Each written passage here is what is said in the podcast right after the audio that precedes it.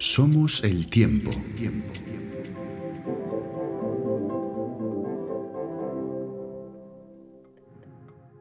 ¿Quién no conoce a, a Moncho Borrajo, no? Una persona muy relevante en el mundo del espectáculo, del humor y, y del arte en general, ¿no? Eh, Ramón Borrajo Domarco, nacido en Baños de Molgas. Sí, Resides en Tenerife, si no me equivoco. sí. Estudiaste mm, estudios superiores de arquitectura, aparte de muchísimas cosas, evidentemente, que estudiarás día a día. Entiendo que no dejas de aprender. Por, por cómo, por, por cómo es tu trayectoria, yo entiendo que no has dejado de aprender eh, en la vida desde que has nacido, yo creo. Em, Pues sí. un clarísimo polímata, un hombre de renacimiento, porque claro, compositor musical, pintor, escritor, dramaturgo, humorista, monologuista, showman, eh, espectáculos musicales eh, increíbles, con, con ironías. Tú sabes- Dime, ¿Tú sabes cómo me presento Quesada? ¿cómo? Moncho, en, una conferencia que di sobre el humorismo en Galicia, dijo, señoras y señores, con ustedes un impresentable, porque es como que presente. Pues me parece estupendo para todo el público también de este podcast, con todos vosotros. Moncho Borrajo, un impresentable. Eh, bueno, pues además de polémico, evidentemente, y, y con tu sátira y tu ironía, eres un hombre tremendamente educado y elegante, a mi parecer, ¿no? Y a nivel personal a mí me impresiona especialmente la vitalidad de tu pensamiento. Cuando te escucho hablar en los podcasts o en el espectáculo, porque te he visto improvisar, y un niño, aunque, sea- aunque yo fuera un niño o un adolescente, yo notaba que tú estabas allí pues cogiendo a las personas del público y ¿cómo te llamas? Pum, ping, y ya tenías, aunque tengas tus recursos, tus herramientas, sí tienes una gran capacidad, capacidad de improvisación, ¿no? Que, que muchos humoristas como Buenafuente o Berto, que se echan a la espalda esto del humor improvisado, ¿no? Y, Sí. y tal, yo digo, hostia, pero, este, pero Moncho lleva tantos años eh, a la vanguardia de, de improvisar, ¿no? En, en directo, espectáculo, año tras año y tal. Que eso, que yo lo que te quiero decir es esto, que al final me, me sorprende tu vitalidad de pensamiento, ¿no? Eh, eh, cada vez que te escucho hablar y, o recordar y enlazar, y, y- y es, un, es un placer escucharte para mí, ¿no? Y, y que estés aquí es un honor, eso es lo primero. Eso es parte de la presentación. Muchas gracias. Y, cuando hablábamos un poquito antes, antes de, de conectarnos, eh, me hablabas, yo te decía, vamos a hablar un poco del tiempo y tal, te explicaba un poco el podcast, y tú me decías, no pasa nada, porque yo tengo los cuatro pilares de mi vida están basados en esto. Y uno de ellos era el tiempo. ¿Cuáles son? ¿me puedes, ¿Nos puedes decir eh, cuáles son de esos cuatro pilares que marcan vida? Sí, eh, de hecho hubo un tiempo que los tenía eh, en una sortija, eh, que luego se vendió, o sea que fíjate si, si afectan las cosas. En esa sortija estaba escrito mm, soledad, tiempo, silencio y amor. Lógicamente, mm, soledad porque he sido un niño hijo único, por lo tanto he tenido, he estado solo muchísimo tiempo en el concepto de estar solo, pero conmigo mismo, no el concepto de la soledad obligada e impuesta por los demás. Luego también eh, silencio, porque claro, si estoy solo, hablar en alto conmigo mismo tampoco, tampoco mm, era, era posible. Y luego además nunca tuve ese famoso amigo invisible. No, porque yo en cuanto podía con, con- con la gente me, me relacionaba. Luego me enteré, pasados los años, con 18, que dijeron que era superdotado. Bueno, de cintura para arriba nada más. Pero eh, eso, es- eso también trae muchos problemas porque te vas dando cuenta que eres distinto. Luego, eh, silencio, mm, soledad, eh, amor, porque sin amor la vida mm, se, se- se complica mucho y sobre todo para mí más, porque siendo mm, cuando descubrí que era homosexual, pues aquello ya no era amor mm, tan bonito de Cupido, sino que era un amor difícil y un amor que no se podía contar. Y luego el tiempo. Tiempo porque al ser una persona hi- hiperactiva me falta tiempo. Ahora mismo estoy planeando ya mi último espectáculo para el año que viene porque necesito tiempo para dibujar, necesito tiempo para escribir. El, el tiempo es, es- es tremendo. eh. Yo siempre digo que el tiempo es el asesino de los mediocres porque realmente los mata, ¿no? No les deja, Yo no te- les deja continuar. Yo tenía una. La primera pregunta que tenía un poco planificada, que me gusta improvisar también, pero la primera que tenía planificada, precisamente es esa, digo yo. Hace falta mucho tiempo para ser usted, ¿verdad? Porque, claro, con todo lo que haces. Eh, lo del usted lo quitamos. Sí, sí, porque además tenemos una, una, una persona en común maravillosa, tu abuela, y entonces em, tu abuela diría, Monchiño, no, no me trates así al, al, al, nieto. Sí, pero eh, y además siempre he pensado que el usted em, es, una, es una norma de cortesía validísima y, muy importante, pero que mm, y que ahora mucha gente ha olvidado, pero que el tú da en una conversación siempre una relación más, más, más personal, sí, y es, y, es mejor. Eh, pues decirte además que el tiempo es, es, preocupante porque no lo dominamos nosotros, nos manda a ellos y además el tiempo cambia mucho de acuerdo a la edad que tienes. Cuando eres pequeño, el tiempo no pasa nunca. Quieres ser mayor y no llegas a mayor, aquello cuesta una barbaridad. Hasta que llegas a los 18, por Dios, qué barbaridad y cuando tenías siete querías ser como tu primo el de 14 y no, y no podías. Luego hay un tiempo, desde mi punto de vista, que es el tiempo de la prisa, el tiempo de la velocidad, que es el tiempo de querer hacer todo, desde los 18 a los 30, ¿no? Es ese tiempo que, mm, que, te lo comes tú a él. Eh, es el tiempo de, no dormir, de tomar copas, de estudiar, de viajar, de no parar, de querer conseguir, de, pensar que lo sabes todo y realmente no sabes nada. Pero es un tiempo que va a una velocidad mm, impresionante. Hasta que llega un, un momento que le llaman la crisis de los 40, que yo creo que no es en los 40, es la crisis del día que te paras a pensar. Es el día de la catarsis. Que frenas, sí, el día que frenas la carrera y dices, ¿qué coño estoy haciendo? ¿A dónde voy? ¿Qué he hecho en estos treinta y tantos o mm. cuarenta años? Eh, mm. es ese planteamiento de la vida. Y entonces luego empieza el tiempo de la acumulación que es un poco el tiempo del que puede, claro, hay mucha gente que no puede, pero es el tiempo de comprar cosas no sabemos por qué, nos pega por comprar cosas. Y entonces mm, empiezan los coleccionistas, empiezan las manías, empiezas a cambiar de coche o empiezas a comprar, yo qué sé, un montón de cosas. Que pasado el tiempo te das cuenta que la gran mayoría de ellas no te han hecho feliz y aún encima no sabes dónde coño meterlas, porque al final no sabes dónde meterlas. No, y luego hay un tiempo que es el que me está pasando a mí, porque ah, eh, hasta los 69 años mm, vas todavía mm, tirando, ¿no? Sin pensar mucho en, lo, en que, en que la, la, vida se puede terminar. Pero a los 70, yo ya tengo ahora a punto de cumplir los 74, a los 70 te aparece en la frente, en la frente el código de caducidad. que es cuando empiezas a pensar, no me queda tiempo, cuánto va a durar esto y la de cosas que no he hecho. Ya llegar hasta ahí para mí es un, hito, que lo sepas, ¿eh? pero bueno. Ya me, gustaría, a mí, ya me gustaría a mí que lo sepas. Sí, pero, pero, pero cuando llegas y llegas con ganas de trabajar y con ganas de hacer cosas, realmente es cuando, es cuando el tiempo mm, lo mides mucho más. Es cuando intentas disfrutar más las cosas pequeñas.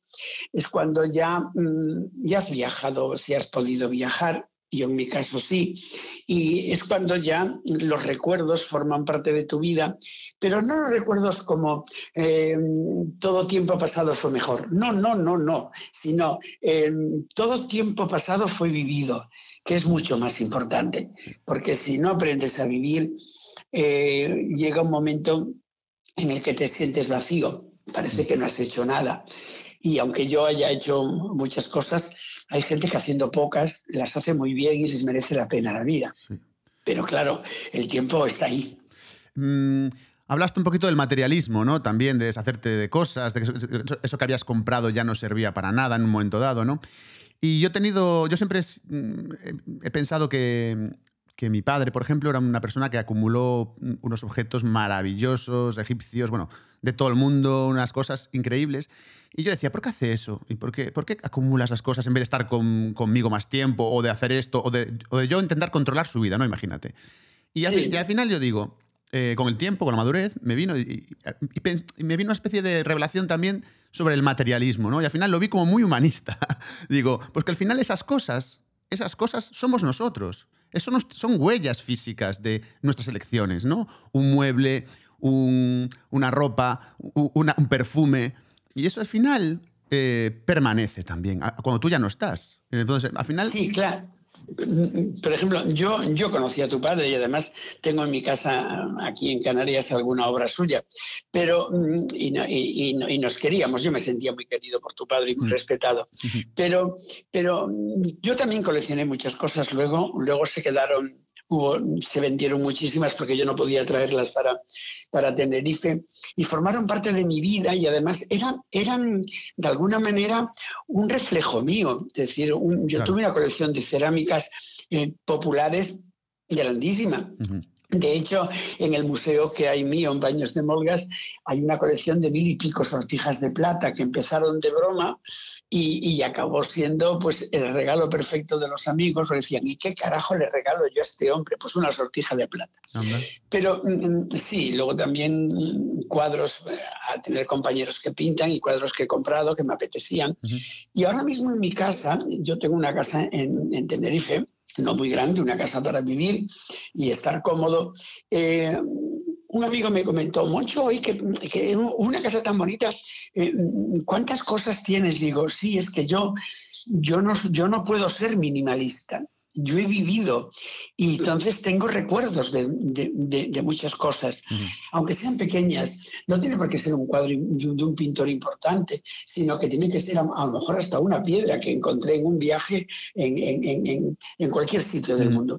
Entonces, de alguna manera, eso que tienes, que, luego al final mm, dices, ¿por qué tengo esta colección de coches? Que yo no la tengo, pero hay gente que tiene colección de coches o de azulejos, yo qué sé. Y en el fondo es un reflejo tuyo, es un, es un, es un apunte es como si, como si mm, te marcara de alguna manera. Y también pienso que es una forma de decirle a los demás, yo soy así, yo tengo esto porque yo soy así.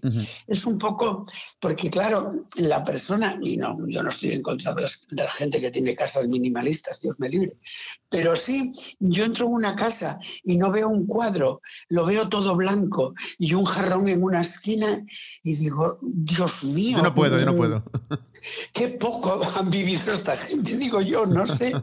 Porque, pero bueno, a, lo mejor es una estupidez mía. No, no, puede serlo, pero... la casa, y los que tienen la casa minimalista dirán, yo para qué quiero tantas cosas como usted, o, o te pueden decir, claro, quieres presumir de lo que tienes. No, no, no es presumir. Yo soy de las personas, además, que cuando alguien me dice, ¿te gusta mi casa? Yo siempre les digo, ¿te gusta a ti?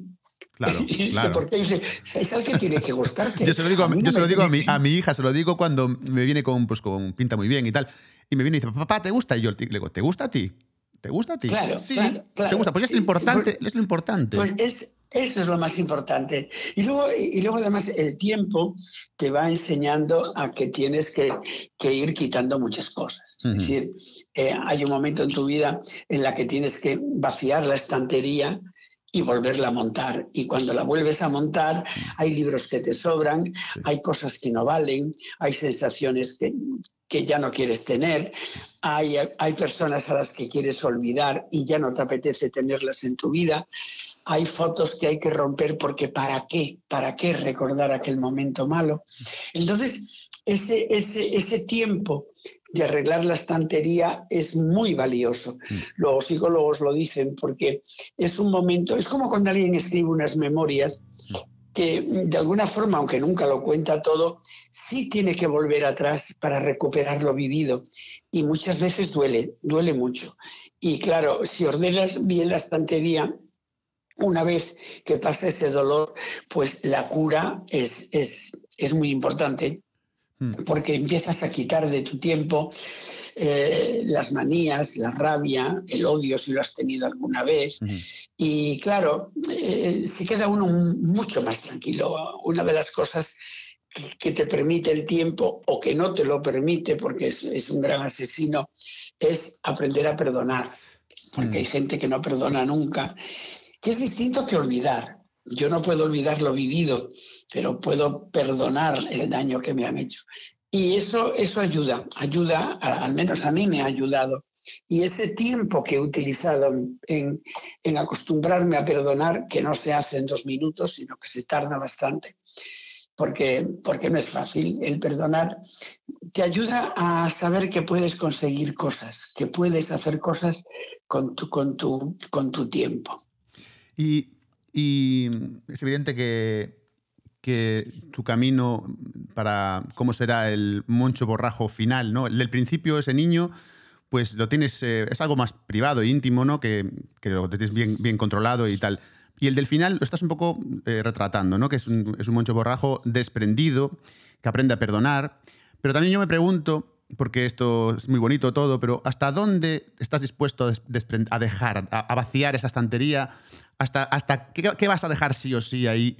Y, y hasta dónde, hasta qué, qué, perdonas y qué no perdonas, ¿no? Pues mira, estoy, estoy, en, el, estoy en el proceso, lógicamente. Eh, estoy intentando además dejar todo bien arreglado para no darle problemas a los demás, dado que soy hijo único y que no tengo, no tengo hijos ni tengo hermanos. Entonces, eh, no quiero complicarle la vida a los demás. Tampoco tengo una herencia espectacular, pero no quiero complicar la vida a los demás. Eso por un lado. Segundo, mm, el, el, el perdón eh, lo voy consiguiendo cada día más porque me ayuda a estar mejor conmigo mismo. Una de las cosas que el otro día dije en una entrevista es que aprendí a perdonarme mis pecados y eso me ha ayudado muchísimo porque me habían metido en la cabeza unos pecados que no existían realmente. Entonces, por ejemplo, yo siempre digo que la masturbación es como tener mocos y quitártelos, no puedes tener dentro toda la vida lo mismo. Entonces, entonces aprender a perdonarte muchas cosas ya ayuda, ya ayuda. Em, luego, otra cosa importante es, mm, pensar, yo siempre pienso que todo lo que he hecho es poco y soy muy crítico conmigo mismo. Yo mm, no me gusto muchas veces cuando me veo un vídeo o mm, los libros no, los he escrito muy conscientemente y creo que los vuelvo a leer y digo, bueno, no estaban mal, muchillo. Pero pero mm, una de las cosas que, estoy aprendiendo a hacer es a dedicarme a las cosas más sencillas que me hacen feliz. Hubo un tiempo, como es lógico, como te conté antes, el tiempo de comprar, el tiempo de, viajar, de comprar cosas, pero mm, con los años me estoy dando cuenta que un café, yo lo dije, prefiero un café con amigos que champán con gilipollas, porque ya, ya no puedes perder el tiempo. Y mm. entonces a veces, eh, yo recuerdo a mi padre y a mi madre que, me, que se iban a lo mejor a Bayona, en el coche, se sentaban en, el, en, el monte y se quedaban horas sin hablar. Y un día le dije a mi padre, papá, ¿cómo podéis estar sin hablar tanto tiempo? Mm. Y mi madre me contestó en vez de mi padre, dice, ay, Monchiño, si supieras la de cosas que nos decimos en silencio. Claro. Y claro, eso, eso, eso es que la vida ya te, ya, ya, ya has pasado muchas etapas, ¿sabes lo, lo, que te quiero decir? y lo que estoy intentando, perdón, mm, lo que estoy intentando, yo ya he hecho el museo mío en Baños de Molgas, porque me lo dijo doña Concha Piquer, un día me dijo, Moncho, lo que quieras que se haga por ti, hazlo tú, porque en este país se hace muy poco por los demás. Mm. Aquí, ya, aquí ya sabes que no hay mitómanos. En mm. Estados Unidos se venden unas bragas de Marilyn Monroe por millones de dólares. Y aquí, aquí, aquí hacen una, una subasta de cosas de un, actor famoso y no se vende nada. Mm. España no es mitómana en ese aspecto. Entonces, ya he dejado el museo, dejo unos libros, espero dejar algunos más si la vida me lo permite. Eh, espero seguir pintando. Y luego, si dejo un recuerdo, yo hay algo que, que me gusta cuando la gente me para en la calle y me dice, Moncho, muchísimas gracias por los ratos que nos ha hecho pasar. Y luego siempre hay alguno que me dice, y además es que eres buena persona, carajo. Hmm. Entonces, el, el, el, terminar tu vida y dejar, y dejar que sigan opinando que eres buena persona eso es un, eso es un lujazo. Espero que algún día lo digan. Dejar un buen recuerdo es una magnífica herencia, esa es la verdad. Y... Mm, yo, yo creo que sí, porque es que además es lo que, tú piensas que cuando, cuando nos vamos no llevamos bolsillos, es decir, no podemos llevarnos nada y por lo menos dejar en los demás un, un buen recuerdo. Yo hace poco estaba pensando qué epitafio dejar que, no voy a dejar epitafio porque yo tengo previsto que me incineren, pero si dejara un epitafio diría, perdonen que no me levante porque, no, perdonen que no les atienda porque estoy ensayando. algo, algo, así como diciendo, mm, perdóneme, pero estoy trabajando. Sí. Yo para hablar contigo digo, voy a ver un poco qué hizo. Es imposible. O sea, me pasa también con mi padre, pero contigo ha sido increíble. En plan, más de 20 libros, obras de teatro. Digo yo, es que, claro, mm, me tendría que leer 20 libros para decirle... Mm, pues esto.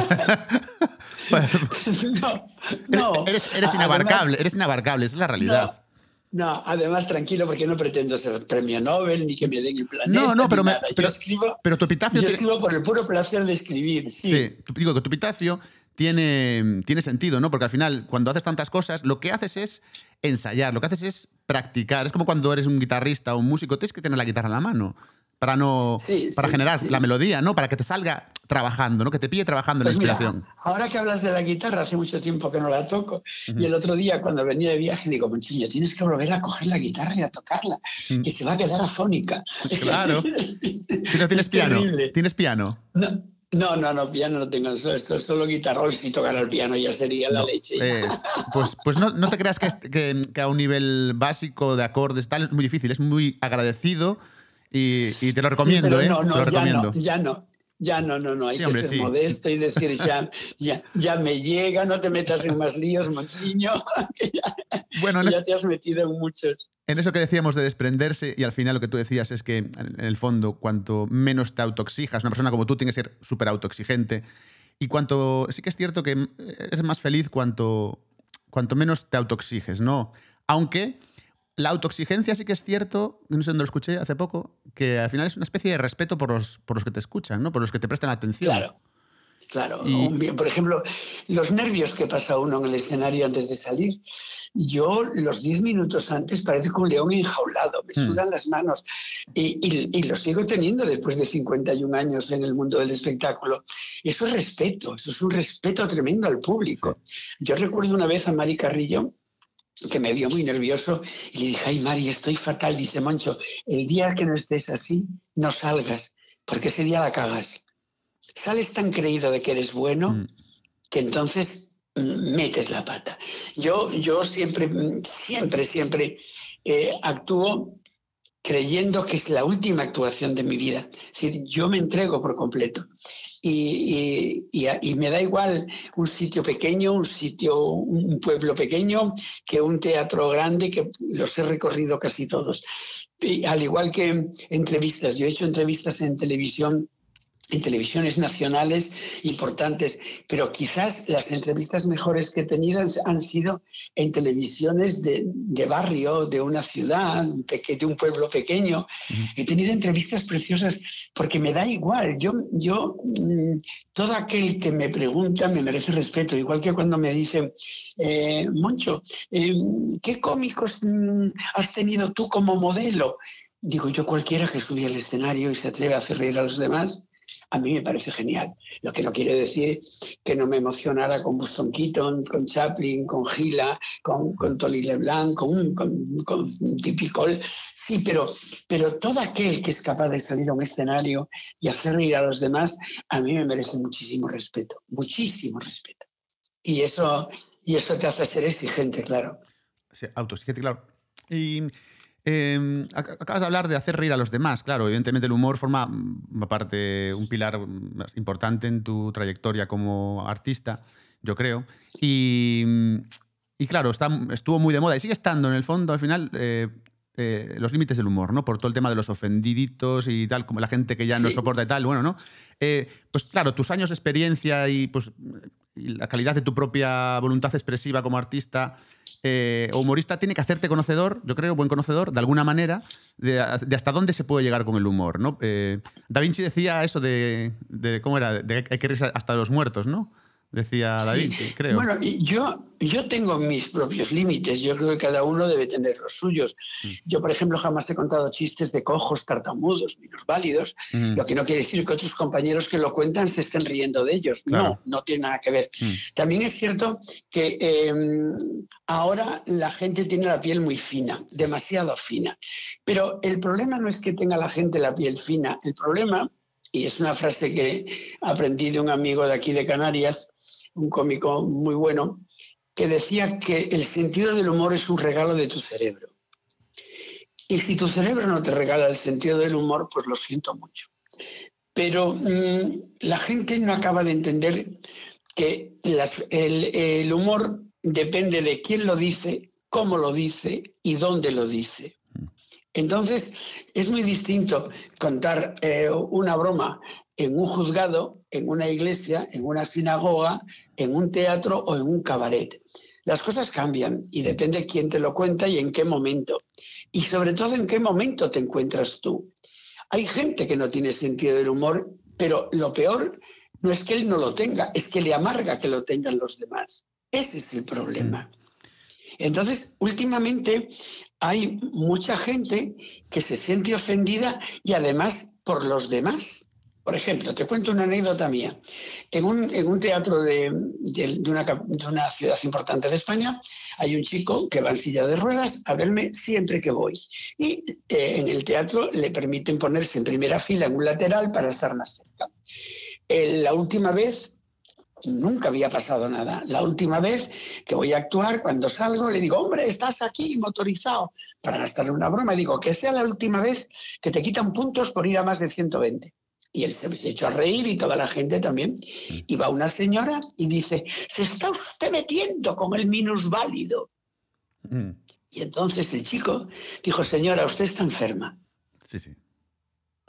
Porque, eh, claro, lo que yo estaba haciendo era darle importancia darle significancia a que una persona en silla de ruedas vaya al teatro, se libere, se ría y, aprenda a reírse de sí mismo, que eso es lo, que eso es lo importante. De hecho, ahora hay, hay un cómico que va en silla de ruedas y, y, cosa que me alegro mucho porque está dando muchas lecciones a mucha gente. Pero es que, es que esa señora encima sale en defensa de alguien que no se ofendió, se ofendió ella sola. Entonces, es que estamos llegando a un punto que, es muy peligroso, porque mm, el, sentido del humor, la risa, ayuda mucho. De hecho, dicen los médicos que unas buenas carcajadas y una buena terapia de risa está comparado con el acto sexual. Claro que volvemos a lo mismo, todo depende cómo tenga la persona el acto sexual. Si tiene un acto de pim pam pum, aquí me voy, pues poca gracia le va a hacer. Sin duda. De, todas formas, es verdad que el humor ha cambiado, pero y en, en cierto aspecto había cosas que había que modificar. Mm. El, humor tenía un punto machista que estaba, que estaba muy claro, sobre todo a raíz del cabaret y de, la, y de la revista. Pero también volvemos a lo mismo. Mm, todo depende de cómo, de cómo nos vamos mm, corrigiendo todos de ciertos comportamientos en los que nos educaron.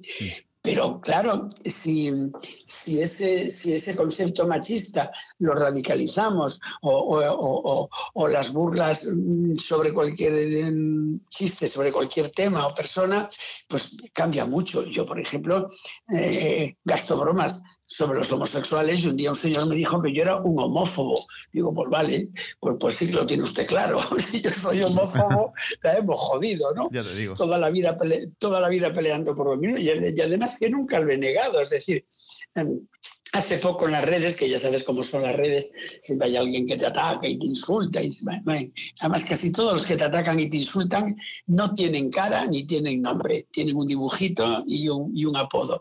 Bueno, pues eh, ese, personaje dijo que yo no, vamos, que yo no había salido del armario, que era un reprimido. Y entonces yo le dije, yo es que no tuve armario nunca. entonces no puedo salir de algo que no tuve, ¿no? Y siempre es gente que te juzga y que no te conoce. Y que, y que además no es que no te conozca, sino es que ni siquiera intenta conocerte. Yo hace poco le contestaba a uno, dije, pero vamos a ver, yo no te gusto, perfecto. ¿No te gusta lo que opino? ¿Has leído algún libro mío? No. ¿Has visto alguna exposición mía? No. ¿Has venido al teatro a verme? No. no sabes quién soy.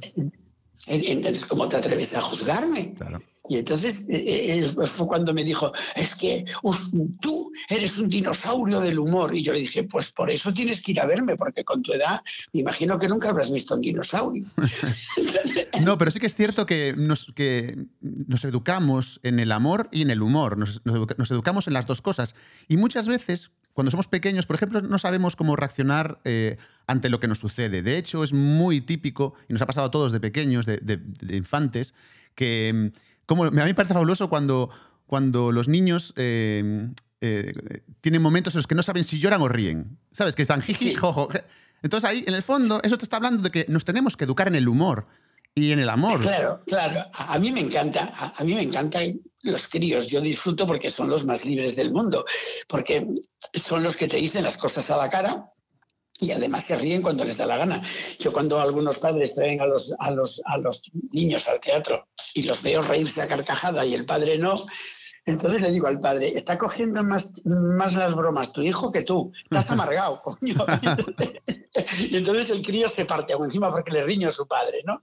Pero, pero sí, yo, yo recuerdo a mi madre, que en paz descanse, que un día me dijo, mira, Monchito, va a venir una señora muy, muy gruesa a casa, no, que no le llames gorda, es obesa. Digo, vale, mamá. Llegó la señora y nada más llegar digo, mamá, qué señora obesa tan gorda. Los niños son la bomba, son la bomba. Claro, claro, son maravillosos. Son maravillosos. Eh, pero lo que te decía yo del llanto y, la carcajada, al final eh, sí que habla de lo liminal, ¿no? De los límites, al final que no sabemos muy bien, ¿no? A veces dónde está la gracia, ¿no? Si algo tiene gracia o alguien es un desgraciado, ¿no? Por decir algo, ¿no? Es que todo cambia, además mm, todo depende de la estrella de cada uno, como digo yo. Hay gente que eh, eh, mm, tú le das el mismo chiste a cinco personas distintas mm. y con uno te partes de risa y el otro dices, pues no sé dónde tiene la gracia. Y, es el mismo chiste.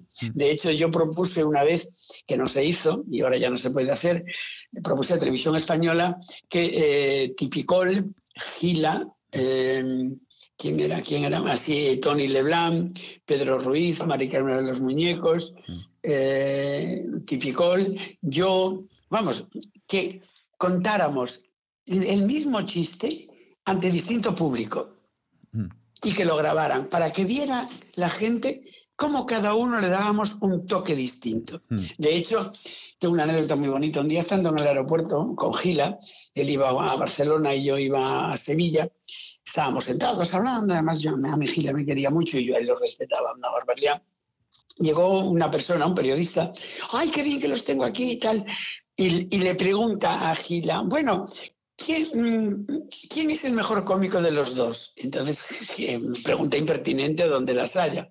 Mm. Y de repente Gila, muy simpático, le dije, pues mire usted, eh, no solamente con Moncho, sino con todos los cómicos de este país, nosotros no competimos uno contra otro, nosotros somos como la Olimpiada. Dijo, mire usted, yo soy de los 100 metros lisos. Yo si paso de tres cuartos de hora empiezo a aburrir. Moncho Borrajo es de maratón. Mm. en una hora no lo entiende usted. Mm. Mari Carmela de los Muñecos es de salto de altura. Típico el de salto con vallas.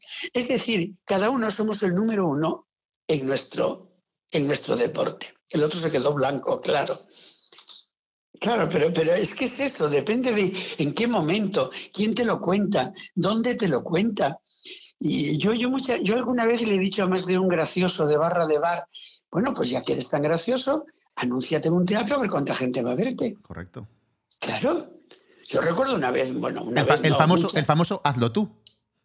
Hazlo tú, claro. Yo, yo, recuerdo más de una vez al típico, al típico gilipollas de decir, tú solo haces mariconadas en el escenario. Digo, bueno, pues hazlas tú. Sí, sí y lleva 50 años en el espectáculo, algo tendré, ¿no? Digo yo, joder, qué mariconadas más graciosas tengo.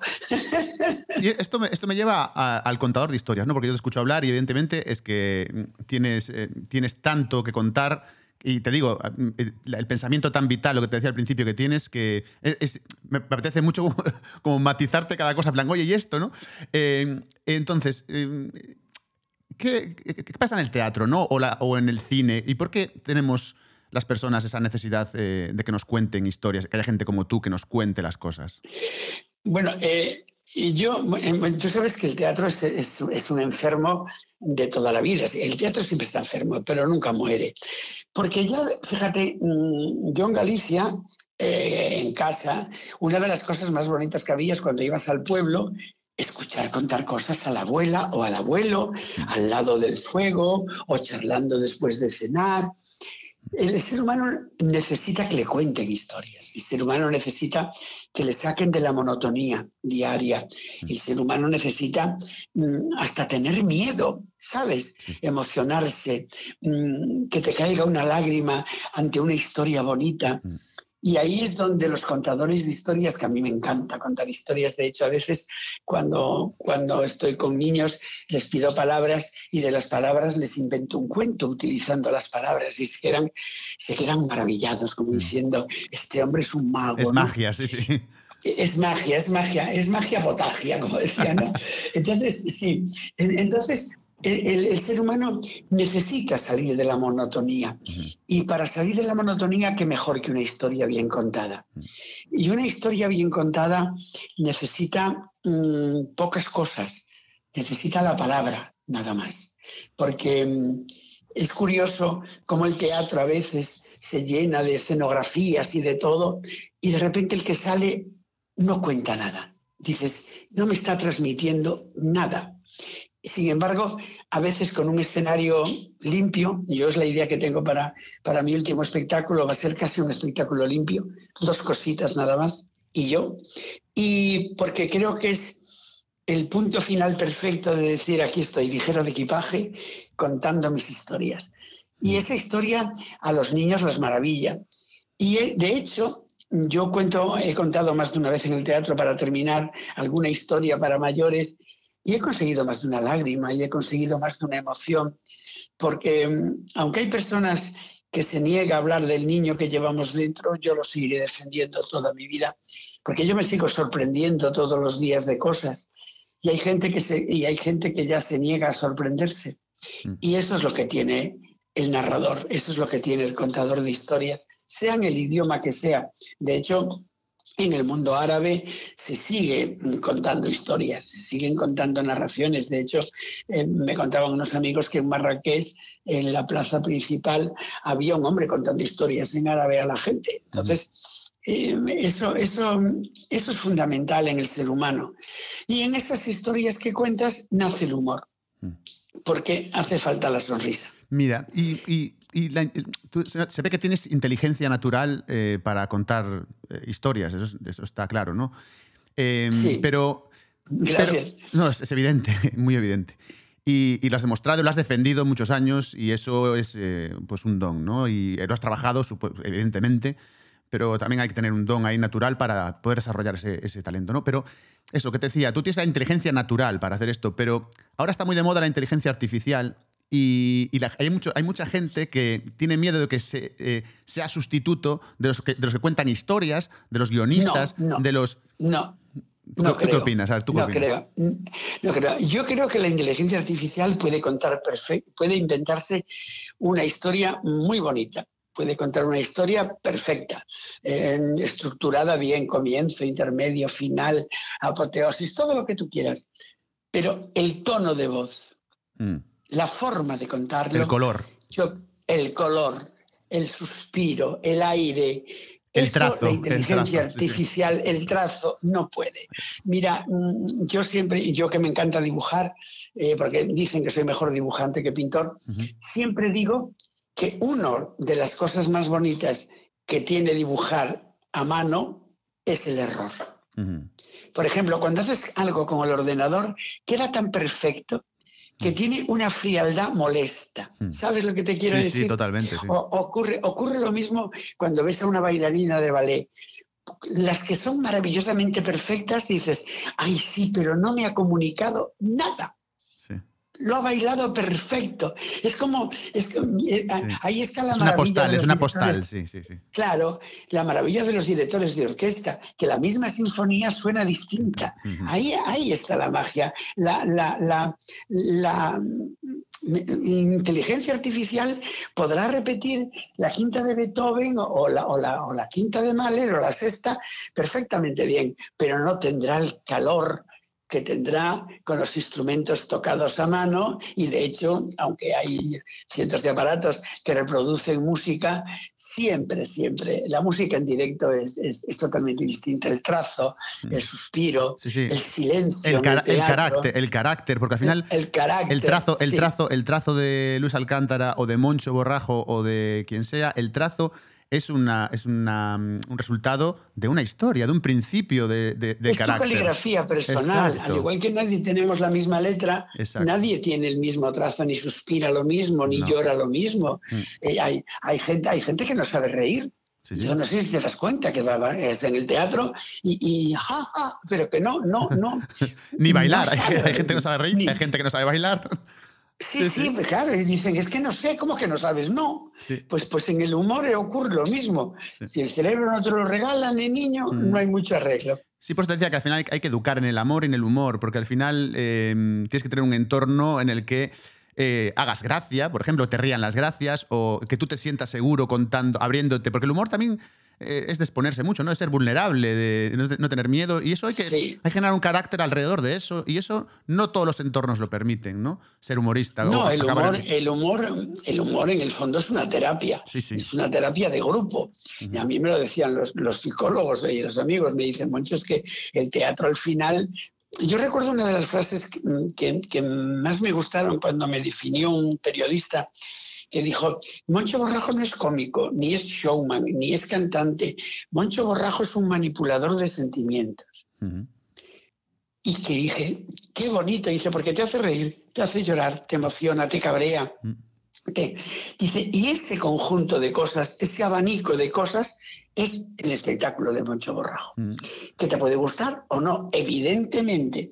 Que te puede gustar una parte y otra no, clarísimamente. Pero que lo que hace es distinto, sí.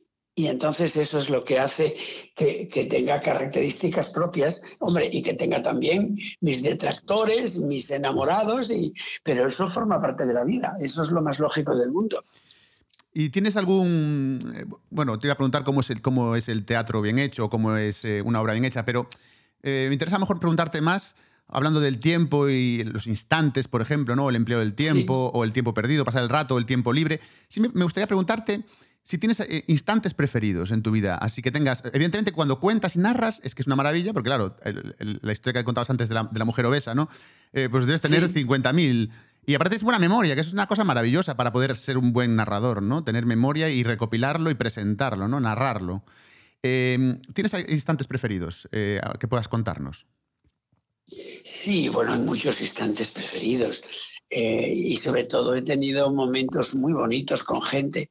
Recuerdo uno, mm, estando yo trabajando en el Teatro de la Latina, al terminar el espectáculo llegó mi representante, Moncho, hay dos señoras que quieren verte, pero claro, estoy un poco asustado, porque me han dicho que te quieren tocar la cara. Y, dije yo, por lo que me faltaba, que vengan a darme un par de bofetadas.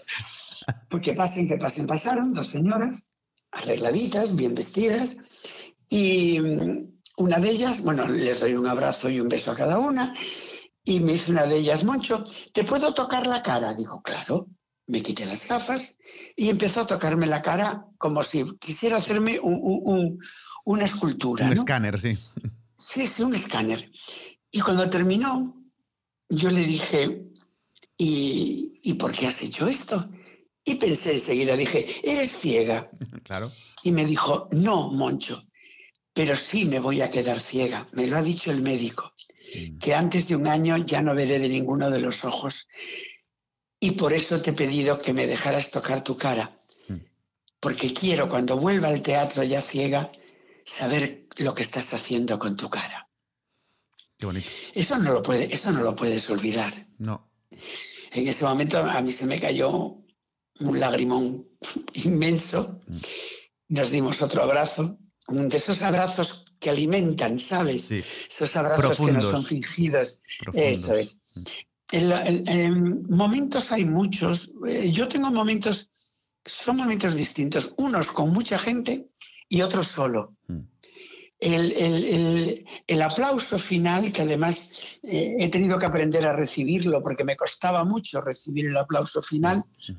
ahora ya lo disfruto más. Mm. Es, es, es, es- yo nunca me he drogado, por lo tanto no sé cómo, qué se siente con la droga, pero esa sensación de, de haber cumplido con lo que querías, de haber hecho felices a los demás, de haberte reconocido por un trabajo, eso, eso es un instante que luego se evapora, luego se queda en nada. Es, es la gran, es, es la gran putada del artista, es que pasas de todo a nada en muy poco tiempo.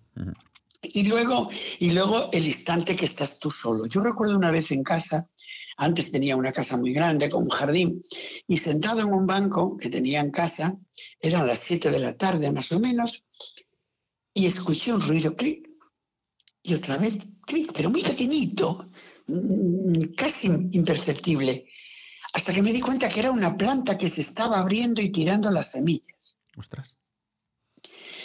En ese momento me di cuenta que, era, que había estado participando del todo, ¿sabes? Yo era también naturaleza, yo era, estaba allí sentado y no era, no era un, hombre ni era un ser humano, era parte de la naturaleza. Y estaba tan atento a, todo mi entorno que fui capaz de escuchar aquello. Esos momentos mm, son, son, bueno, la, gente recurriría a decir una puesta de sol, pues sí, y un día nublado también. Es decir, todo depende cómo te encuentres tú, ¿no? Sí, sí. Sí, sí, son, son revelaciones que, al final pues, te marcan, ¿no? Son catarsis que te hacen ver el mundo y tu vida a partir de ese punto de inflexión, ¿no? De otra manera. Sí. Em, y para ir terminando, porque ya no quiero quitar más tiempo, estoy encantado de estar contigo, pero tampoco, o sea, respeto, a mucho. Mí no me quitas nada. Sí, yo soy consciente de que viendo como viendo eh, lo polímata que eres, o sea, estoy convencido de que estoy quitando tiempo. Te estoy quitando tiempo. Seguro. No, tranquilo, tranquilo, es un buen tiempo compartido. No, no, hay, hay tiempos que merecen la pena tenerlos, no te preocupes. Pues eh, quería preguntar con respecto al tiempo. eh, eh si, tienes algún momento en tu vida, te, hablaba de instantes, ¿no? De tal. Em, si tienes algún momento en tu vida en el que pararías el tiempo, realmente, digas, esto es para mí este instante es eterno. Es un instante, pero es eterno. Me gustaría que esto fuese para siempre así, me siento eh, bien o estoy muy a gusto en este, en este punto, o, o prefieres... Ha habido, No, no, ha habido, ha habido momentos, sobre todo con personas ha habido momentos, mm, yo he tenido pocas relaciones con, personas porque he tenido eh, tres parejas, la primera murió eh, de, un cáncer, la segunda seguimos siendo amigos y la tercera se terminó y como, como todo en la vida, pero ha habido momentos, ha habido momentos con esas personas que pararía el tiempo ahí pararía el tiempo, igual que pararía el tiempo en cualquier noche de Navidad con mis padres, o pararía el tiempo, no sé, en cualquier momento del santo de mi padre y el mío, San Ramón, cuando las chicas y, los hombres de la sastrería de mi padre hacíamos una comida y lo celebrábamos. Y hay muchos momentos. La vida está llena de esas pequeñas cosas que son las que te hacen ver que mereció la pena y que son las que hacen que se borren también las que no te gustaron, porque de hecho el cerebro es muy inteligente, te iba borrando, si no borraran nos, nos suicidábamos, ¿no? Mm. Pero mm, cualquier momento, es, hay, hay, saludos de personas, abrazos de personas que dirías, me quedaría abrazada a esta persona eternamente, ¿no? Por este momento. Mm. Y, y luego, pero no son momentos de fama, fíjate, podía decirte, recordar el día que actué en Castrelos, en Vigo, ante 75.000 personas, qué barbaridad, qué animalada, y hay pararlo aquí. No. Mira, hace poco en Bilbao, después de llenar el teatro Campos, Elíseos, eh, saludé a la gente, terminé y me fui, a, era domingo, me fui a tomar un bocadillo con una amiga porque tenía un hambre que no me tenía. Y cuando íbamos por la calle me dijo mi amiga, Moncho, ¿qué se siente después de tener un teatro en pie, gritando bravo y aplaudiendo? Y yo le dije, pues no sé, porque al famoso lo he dejado en el teatro y ahora voy a tomarme un bocata con una amiga. Entonces, eh, a lo mejor el momento del bocata en aquel momento era más importante que el aplauso anterior. Sí. porque, tenía hambre. bueno, pues eh, Moncho, de verdad, es un orgullo poder escucharte en, en, este podcast y charlar contigo un ratito. Te agradezco muchísimo tu tiempo y, tu, y tu conversación, porque, porque entiendo que tendrías para rato, tendrías para rato para contar aquí, para hacer tú tu podcast y, que la gente flipásemos, flipásemos escuchándote eh, hablar de, todo lo que has vivido y, de cómo ves la vida. No sé hacer esas cosas, pero porque bueno, ya hago muchas, ya he aprendido mucho con el ordenador y con el móvil, pero yo creo que hay que dejar que cada tiempo tenga sus, sus, sus momentos. Y yo darte las gracias por pedirme hacer esto y pedirle a Dios que te regale mucho tiempo para poder seguir haciendo lo que, lo que tú crees que debes de hacer que le dediques tiempo a tu hija, que es importantísimo, y que no te olvides del tiempo que compartiste con tu abuela y con tu padre, que son fundamentales siempre, con tu madre. Muchísimas gracias.